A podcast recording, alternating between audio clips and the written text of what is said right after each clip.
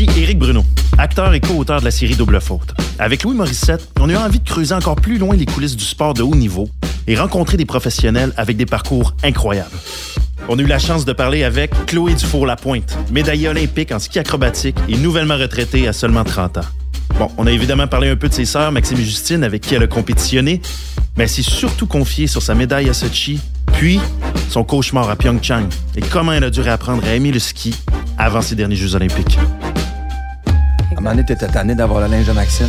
Hein? Ben, on s'est pas tant échangé. Non, je sais. La pauvre Justine qui Mais, ramassait le- non, mais le c'est juste, t'en avais pas tout le temps du neuf. Tu sais, Ah ouais. c'est genre. Non, mais c'est correct. Chloé Dufour-Lapointe, bonjour. Bonjour. Merci beaucoup d'être avec nous. On est très, très heureux que tu sois là, très excité que tu viennes partager ton expérience avec nous. C'est un plaisir. C'est- C'est c'est le fun de te recevoir parce que tu représentes bien ce qu'on veut, euh, ben, les sujets qu'on veut creuser puis discuter, c'est-à-dire, euh, bon, le sport, mais toute la vie à l'extérieur du sport, tout ce qu'il y a derrière le sport, notamment parce que ben, tu es une nouvelle retraitée.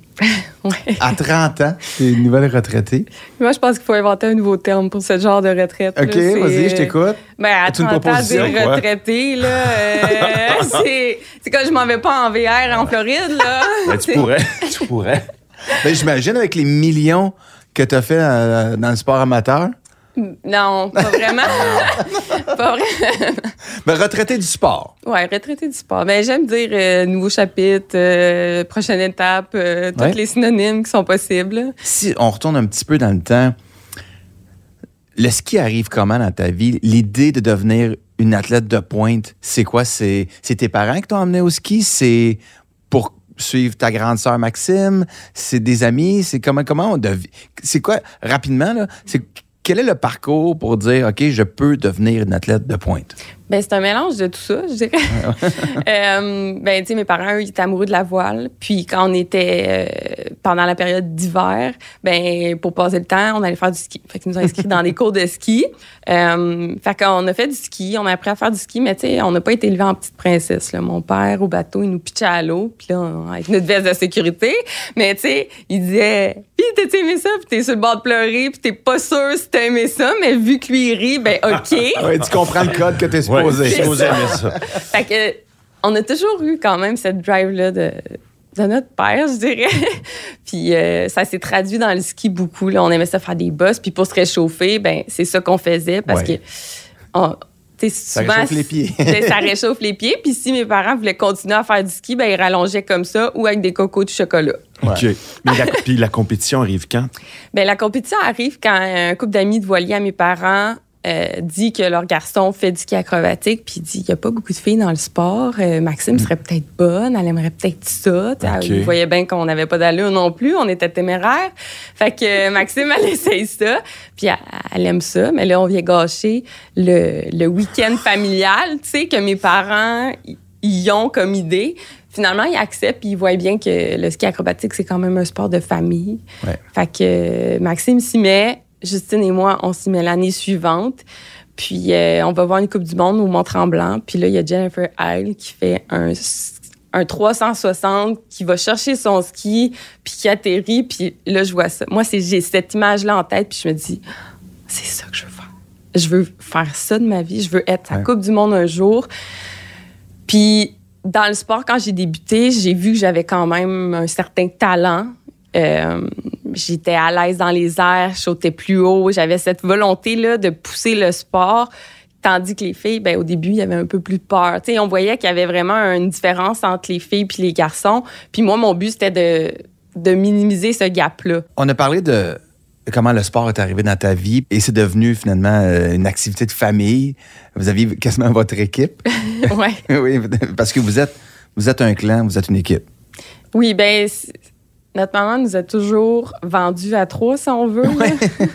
C'était comme les trois ensemble. Si vous voulez nous avoir, si vous voulez être notre partenaire, faut Ouais. croire entre, entre les trois filles.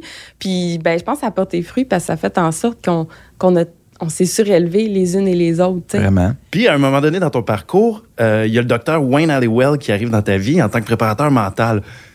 Ben, à quel moment il arrive dans ton parcours? Un peu avant les Jeux de 2014. Ben, je te dirais deux ans avant les Jeux de 2014. OK. Tu commences à travailler ton mental avec lui de façon concrète. Ouais. plus sur la Coupe du Monde parce que avant les Jeux de 2014, après 2010 en fait, Ouais. après mes premiers Jeux, euh, ben là, tu sais, j'ai- pas atteint encore de podium en Coupe du Monde nécessairement. Puis là, je- tu sais, c'est ça qu'on cherche. Ouais. C'était ta première victoire, tu sais.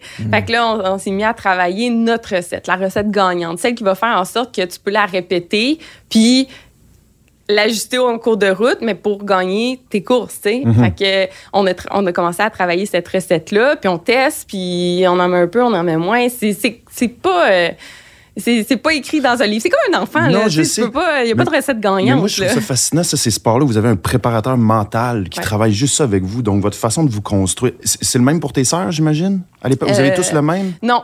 Non. Justine puis moi, on a le même, mais Justine commence à travailler avec un peu plus tard que moi. Euh, puis Maxime en a un autre parce qu'on est, tu sais, on est sœurs, Ouais. mais on n'est pas pareil. Maxime est beaucoup plus cartésienne, rationnelle, beaucoup moins intuitive que je le suis. Fait que, tu sais, Wayne, c'était peut-être pas la solution pour lui, pour elle, parce que Wayne, justement, il est plus dans le même genre de personne que moi. Plus émotif, intuitive. intuitif, Tu sais, ouais. gérer ça. Ouais. Maxime, elle avait besoin d'une recette claire, nette et précise. Ah, moi, si on met des barrières, c'est comme si on coupe ma liberté. hein. Ah, je, suis, comprends. je suis un sag- je suis sagittaire, là. C'est comme... J'ai besoin de cette liberté-là dans la vie. Et là, il y a une- tu progresses, vous progressez jusqu'à Sochi. T'as quel âge à Sochi? T'as J'ai 20 21, 22 ans? 22, je crois. T'as 22 ans, Ouais. médaille d'argent, c'est l'apogée. Est-ce que tu considérerais que c'était le moment où tu étais la, la plus performante à ton je meilleur? pense que oui, puis j'avais la meilleure équipe autour de moi. Et la meilleure C'était- C'était des entraîneurs que j'avais eus euh, à l'équipe du Québec qui me connaissaient très bien. OK. Fait que c'était des personnes qui étaient qui veillaient vraiment au bien de l'athlète et à la performance. Fait que, tu sais, moi, en allant au jeu de 2014, j- j'ai planifié, j'ai j'ai ma recette, je garde cette recette-là, puis si je déroge pas, ça va arriver. Mais il faut que je reste dans le processus tout le long de l'événement. Puis là, quand j'ouvre la bulle après l'événement, puis que je réalise que je suis deuxième, euh, ben, moi, j'ai planifié jusqu'à là. Le reste, là, j'ai aucune idée de ce qui s'en vient. C'est, ça a été un tour de manège, un tsunami qui est arrivé chez nous. Là. Genre, pour vrai, Suite à la victoire. suite à la victoire. Ben, c'est parce Suite à que- la médaille. mais c'est parce qu'on était les deux. Ça Ouais. avait amplifié. On était la première journée des Jeux. Ouais. Ouais. Et vous étiez très bonne. Je, je revois l'image de toi et Justine qui se tiennent par la main sur le, le podium. C'était, c'était, c'était beau, c'était émouvant. Puis évidemment, bon, ça amène une série de propositions, de commandites, d'associations, de, de- j'imagine d'invitations dans des variétés. Euh, oui, euh, des fondations, euh, plein, Ouais. plein de. Euh, je- je- Les chums? non, mais ça, c'était déjà, euh, C'était réglé, déjà réglé. Après, donc, il y a beaucoup de choses entre 2014 et 2018. Il y a la maladie de votre mère. Est-ce que il y a eu trop de choses dans ces quatre années-là, trop de choses qui vous ont éloigné du sport, qui pourraient expliquer qu'en 2018, finalement, oups, ça se passe pas de la même façon? À Pyeongchang? Ben, pour comment vous expliquer? Euh, j'ai fait l'événement. J'étais arrivée à mes- au village olympique. Je me suis couchée en boule puis j'ai pleuré. Mhm. Parce que c'est comme, tu as un rêve, Mhm. puis là, tu réalises que c'est un cauchemar qui s'est passé. Tu comprends pas comment ça, tu as skié de même alors que tu as préparé quatre ans de ta vie à cette performance-là. Euh, puis, ben, on dirait que c'est ça que je comprenais pas. Qu'est-ce qui est arrivé? Veux, veux pas, là, moi, quand, j'ai, j'ai, quand je skie bien, c'est quand je skie avec mon cœur. Mais mon cœur, il était pas. Mhm. Fait que c'était dur de me mettre dans la zone. Tu sais, Mm. puis j'ai, j'ai- En plus, là, juste avant, j'ai eu des super bons entraînements, quand, Ouais. ben, relativement bons, je dirais. Mais il y a une journée avant la course que ça allait pas super bien. Puis. Mais c'est surtout le fait que ma mère est tombée malade Oui, un an avant les Jeux. tout à fait. Euh, puis ben, ça nous a tout affectés, mais moi, je suis une personne très sensible dans la vie. Puis dans ma tête, ça faisait plus de sens de faire du ski si ma mère était plus là. Tu sais, c'est Mhm. comme pourquoi je m'en vais. J'ai envie d'être auprès d'elle, j'ai envie d'être à ses côtés, euh, de passer du temps avec elle parce que notre sport euh, fait en sorte qu'on est tout le temps parti. C'est deux semaines ici, trois semaines parties, deux semaines on revient. Tu fait que on manque bien des bouts dans Ouais. une vie. Euh, puis là, ben, je me suis dit, tu sais, ren- rendu au stade de, de performance où on est, c'est vraiment une game aussi mentale. Oui, c'est ça. Tu sais, t'es toute seule en haut. Ouais. Donc, il faut que tu apprennes, toi, à, à justement à te raconter l'histoire de la bonne façon, puis à, à te mettre dans des dispositions qui, qui te permettent de performer. Parce qu'à un moment donné, tu sais, au hockey, euh, il y a un banc, puis il y a des coachs, puis tu es constamment en dialogue avec eux. Alors que le, le- le ski, c'est pas tout à fait ça. C'est toi qu'il faut qu'ils apprennent à se mettre dans ben, le ça bon a état. géré, euh, à gérer les pensées, à gérer les idées.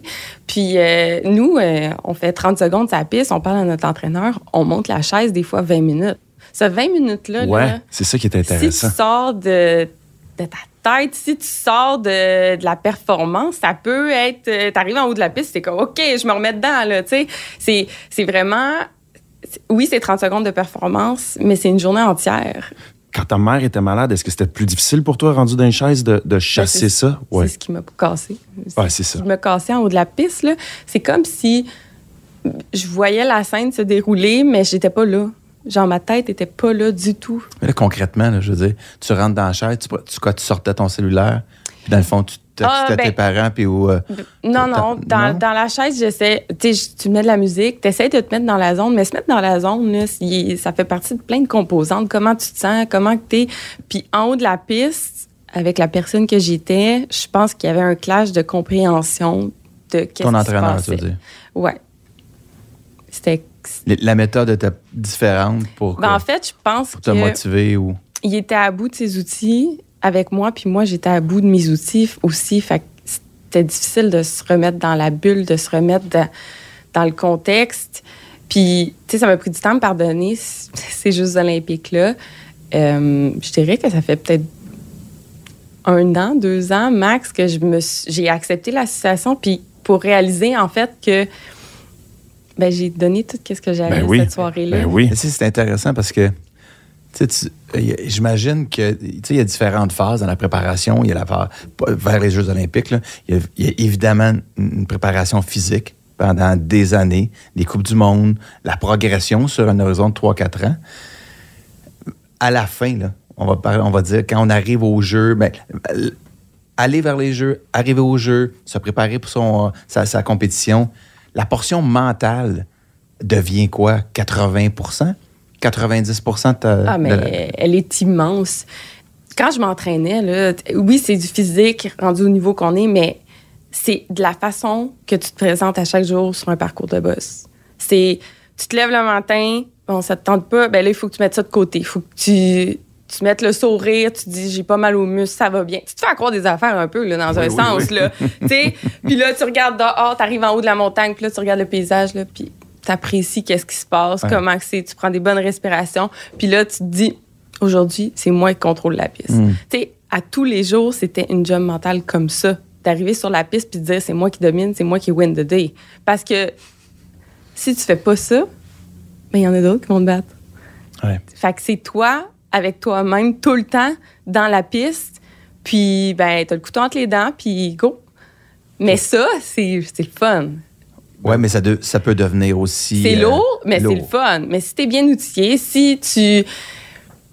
Comment dire? Moi, moi j'aimais ça. J'aimais ça, faire ça. C'était, c'était, c'est rough. Là. Il y a des journées. Des journées, ça te tente pas. là. Il y a des journées que ça passe pas. Puis Il y a tu l'as fait jour- pendant 15 ans. Ouais. Mais pas- à quelque part, j'aimais ça.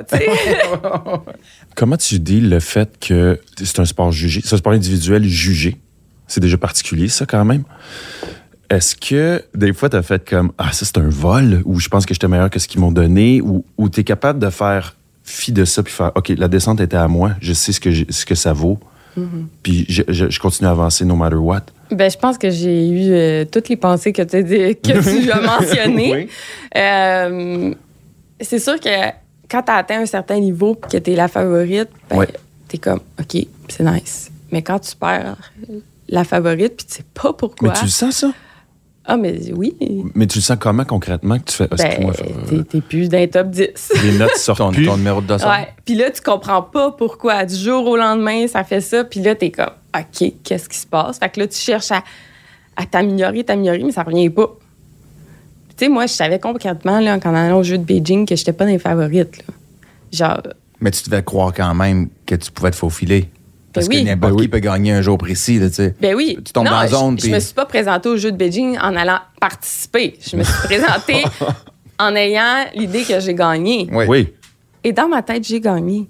Tu sais, comme moi, j'ai livré la meilleure performance que je pouvais pas livrer. J'ai fait le meilleur saut, le meilleur cork que j'avais jamais fait en compétition. Oui, je méritais d'être plus haute, mais j'étais pas dans les favorites.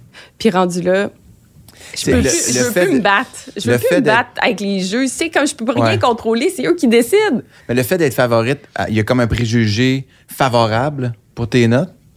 On a des dossards avec des numéros. Ouais. Donc, quand tu pars avec le dossard numéro, je dis n'importe quoi, 15, t'es t'es mieux d'être vraiment. Par, la perfection s'impose si tu veux remonter. Absolument. OK. Puis après la déception de Pyeongchang là, en 2018, comment t'as fait, toi, pour t'en remettre puis recommencer quatre ans plus tard à Beijing? avec du recul, puis la COVID, Ouais. ça m'a permis de réaliser à quel point j'aimais skier, à quel point je m'ennuyais d'être sur les pentes de ski. Et puis, j'ai fait, OK, je me relance dans un nouveau cycle, je veux faire un nouveau saut, je veux retrouver la naïveté et non la- le perfectionnisme que j'ai créé au fil des ans. Et puis, euh, ben, c'est ce que j'ai fait. J'ai retombé en amour avec mon sport, j'ai retombé en amour avec l'apprentissage que le sport m'apportait. Puis, euh, Retrouver le fun du début, ouais. l'effervescence du début. Ouais, tu sais, le- le- de perfectionner un son, on vient tellement focusser sur comment je peux l'améliorer, Ouais. comment je peux euh, arriver à des sommets encore plus élevés pour avoir les meilleurs points possibles. Puis ça fait en sorte que je trouve qu'on enlève toutes le- les choses qu'on fait bien. Je te revois au jeu euh, 22 euh, avec- à, à Beijing quand, quand Justine s'est plantée, Ouais. malheureusement, puis que tu apprends, puis que tu y parles, puis tu dis c'est pas grave, je sais pas ce que tu dis, là. Je me suis fait une histoire, là. Que- t'a- motive, tu sais, puis que tu dis c'est pas grave, puis focus sur, sur tout ce que tu as bien fait, justement. Ouais. Là, tu as l'air d'une coach. Tu as, l'air Ouais. de- t'as l'air d'une préparatrice mentale. Est-ce que travailler avec ta sœur, c'est quelque chose qui te tenterait? Ben, je pense que oui, j'aime ce genre de, de relation-là. C'est ce que j'aime. Puis c'est un peu qu'est-ce qu'on fait aussi avec notre camp euh, 3SDL qu'on fait à chaque année avec les petites filles. Je suis contente d'avoir fait quatre Jeux olympiques. Puis Ben je oui. pense que, tu sais, il n'y en a pas beaucoup des Non, athlètes qui vivent ça. inestimable que Fait tu peux Puis ça a été différentes expériences. Là. Ça n'a pas été une expérience. Puis pour venir à quand j'ai pris Justine dans mes bras, ben, c'est parce que j'ai ressenti toute la douleur qu'elle pouvait vivre à ce moment-là parce que j'ai un peu ressenti tout ça. C'était 2018, all over again, mais vécu par Justine. Ouais. Ouais. On dirait que c'était plus fort que moi. Il fallait absolument que j'aille la voir. C'est comme je savais- moi, il me restait encore des descentes à faire, mais j'étais mature, j'étais assez forte, je me sentais assez forte pour le faire. Tu sais, comme en 2014, si euh, j'avais eu à faire ça, je l'aurais probablement pas fait parce que j'étais pas aussi Ouais. euh, prête à ça. Mais là, on dirait que tout pouvait arriver. Il y a rien qui allait me déranger dans ma performance. Tu avais les outils dans ton coffre. J'avais les outils dans mon coffre, puis j'avais surtout décidé que rien n'allait m'affecter. Puis c'est drôle parce que, ben, en fait, ça a fait comprendre aussi à mes parents ce que j'avais vécu.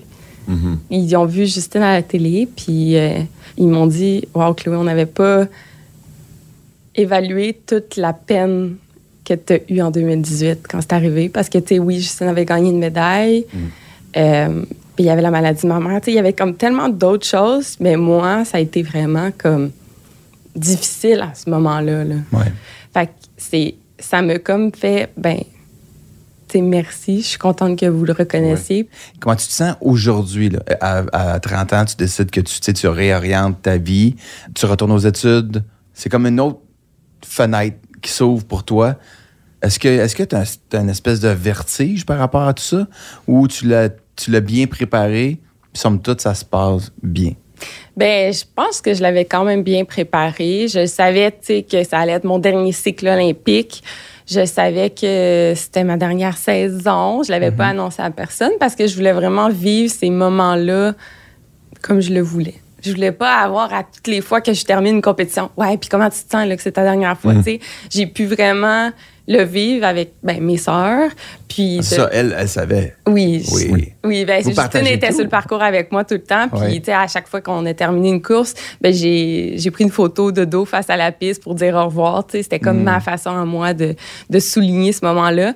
Euh, mais bien que j'étais préparée, bien que j'ai décidé de finir ça là, c'est quand même difficile par moment parce que je pense que le sport, c'est ce qu'on c'est ce que j'étais habituée à faire. Tu sais, moi, ma zone de confort présentement, c'est d'aller au gym. tu sais. Ben oui, c'est ça.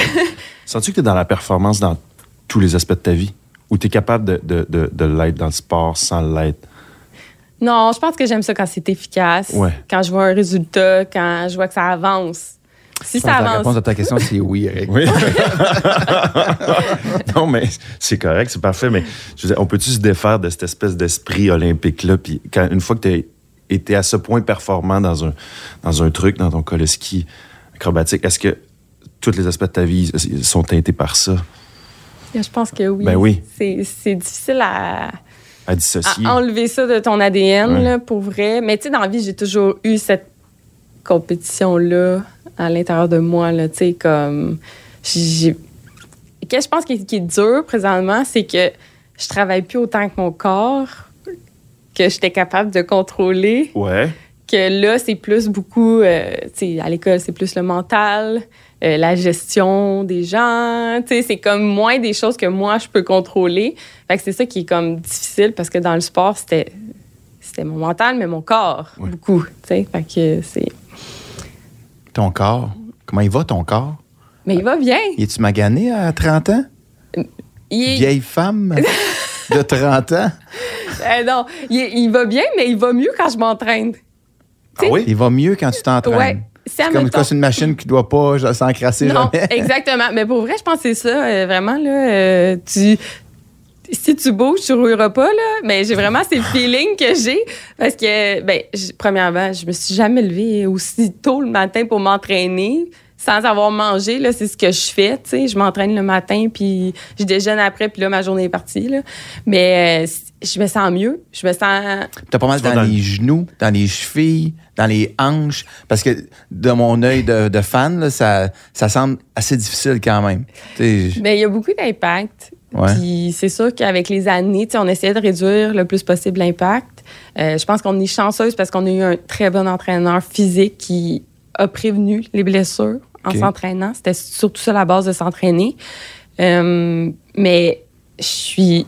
Je pense qu'on a justement eu des gens brillants autour de nous qui ont fait en sorte que on a évité le plus de blessures possible. Oui, des, probablement que mes genoux sont pas aussi en santé que quelqu'un qui a 30 ans puis qui a pas fait du sport à- au niveau que je suis. Sauf que l'élasticité que j'ai acquis, euh, tu sais, les- je sais pas comment le dire. Je me... mais tu boites pas jusqu'à la toilette Non, non, pas ouais. du tout, pas ça. du tout. Non, mais tu sais, je le sais qu'à un moment donné, je me suis étiré un peu la hanche. Bon, ben, ce côté-là, il est Oh, un regarde, petit peu moins euh, souple que l'autre. Oui, oui. Sauf que, tu sais, c'est... Moi, je je suis un scénariste de TV et j'ai euh, j'ai mal partout. vais que, euh, au moins, toi, tu as l'excuse de dire je suis allé quatre fois aux Olympiques. Non, mais pour vrai, je pense que je pense que si tu bouges plus, ben tu roules pas. je te dis. Et clairement, pas trop de commotion? T'as pas l'air, en tout cas? T'exprimes bien? Oui. Euh, ben j'en ai une. euh, Il y a pas si, ben il y a deux ans peut-être, mais pour vrai, il y a des protocoles dans, dans l'équipe que les docteurs suivent. Ouais, ils disent ça dans la NFL aussi. Oui. Non, non, mais c'est vrai. OK. Pour vrai, on a des, on a des protocoles, puis euh, c'est quelque chose que c'est vraiment pas le fun à vivre, là, une commotion. euh, c'est comme, tu sais pas si ça va aller mieux, tu sais, c'est comme une Ouais. blessure interne. Puis pour l'avoir vécu, puis d'avoir respecté les protocoles, ok, honnêtement, j'ai aucune séquelle. Je- C'est sûr que j'en voudrais pas une autre, là. Non, tu ne souhaiteras pas ça. non. Tu te vois où dans 10 ans? Ben, j'espère que tout ce que je souhaite, toutes les domaines que j'aime, comme la télé, euh, que ça, ça débouche, que, que je travaille aussi un peu en mode, que ma compagnie ait prise euh, plus d'ampleur, puis de continuer à partager mon expérience pour le sport euh, avec d'autres autour de moi, ma communauté, un mode de vie sain avec les, les jeunes filles, des inciter à bouger parce que je pense que c'est ça. Tout ce que j'ai acquis dans ma carrière, j'ai envie de continuer de, de le partager. Euh, puis de faire rayonner euh, les bonnes habitudes de vie. Vos parents ont fait quelque chose de, de bien. Pour vrai, je ne vous connais pas, euh, si peu.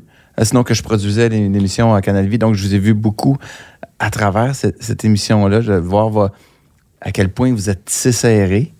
Moi, il y a quelque chose qui, m'a marqué d'ailleurs. C'est drôle comment si vous êtes si serré, vous vous aimez comme profondément et fondamentalement, de sorte que, genre, quand les- vous rencontrez un gars, il faut quasi- faut quasiment qu'il soit accepté par le trio. C'est absolument ça. Ah ouais? Oui, c'est. faut qu'il passe l'étape des deux autres sœurs. Tu sais, tu sais, c'est Mais c'est drôle. parce que, tu sais, c'est inévitable que si, admettons, ma soeur rentre chez nous, il est 10 heures le soir, elle va avoir le droit, là. Tu sais, comme, Oui. elle va passer avant, tu sais. Il y a comme. Fait que il faut que tu acceptes que ça fait partie de la Qui l'ont dynamique. jamais accepté? Non. Ben, il y en a que ça, ça a moins bien passé. Puis un coup qu'ils sont partis, on a dit les quatre vérités. c'est parfait. Non, il n'y a pas de cachette chez Non, nous. ben. C'est vraiment. euh, Puis, tu sais, on, on lave notre linge sale ensemble, là, dans le sens que, tu sais, s'il y a un problème, on le règle avant de se coucher. On veut pas que ça. Vous accumulez pas. Ça accumule. Non, c'est la base de. Et ça, ça vient beaucoup de votre éducation? J'imagine que vous avez été élevé comme ça parce que moi, je, j'étais un père maintenant. J'ai trois enfants, comme, comme chez vous. Puis j'aime penser qu'on place quelque chose, quelque chose dans, dans la tête de, de nos enfants, du moins dans l'éducation, et qu'ils les récupèrent plus tard. Puis je vois vous autres, vous êtes, vous êtes unis, euh, en santé, euh, vous vous êtes performante. Je veux pas que je mette trop d'accent là-dessus, mais je veux dire, vous êtes quand même organisé, tu sais. Donc, il y a quelque chose, je- j'ai goût là, de dire bravo à, à tes parents présentement. Ont- ils ont fait quelque chose de bien, je pense. Est-ce que tu voudrais que tes enfants deviennent athlètes olympiques? Je... Ils feront bien qu'est-ce qu'ils veulent. Mais est-ce que tu aimerais? Non. Honnêtement, là, si ils sont pas euh, dans un. Puis s'ils le sont, je vais être contente. OK, c'est ça. Tu, si- tu dirais pas, tu ferais pas comme non, non, non. Je serais pas comme non, non, non, mais je vais pas les pousser à faire ça. Je pense qu'il faut vraiment que ça vienne d'eux autres. Tu sais, moi, c'est venu amplement de mon plein gré. Mes parents m'ont jamais poussé, ils se sont jamais levés. On va créer trois Olympiennes. Tu sais, ça a jamais été ça, là, leur but. Là. Fait que, tu sais, je pense que de donner la liberté de choisir, mais d'encadrer pour que ça arrive, ben, je pense que c'est une bonne solution. Merci beaucoup, Chloé. C'était vraiment euh, super le fun de, de t'entendre, de prendre le temps de discuter avec toi. Souvent, on vous voit à la télévision, c'est comme c'est une clip de 40 secondes Oui. à RDS. Là, on avait un petit peu plus de temps. Et j'ai goût de te demander qu'est-ce qu'on te souhaite pour l'avenir, pour le futur?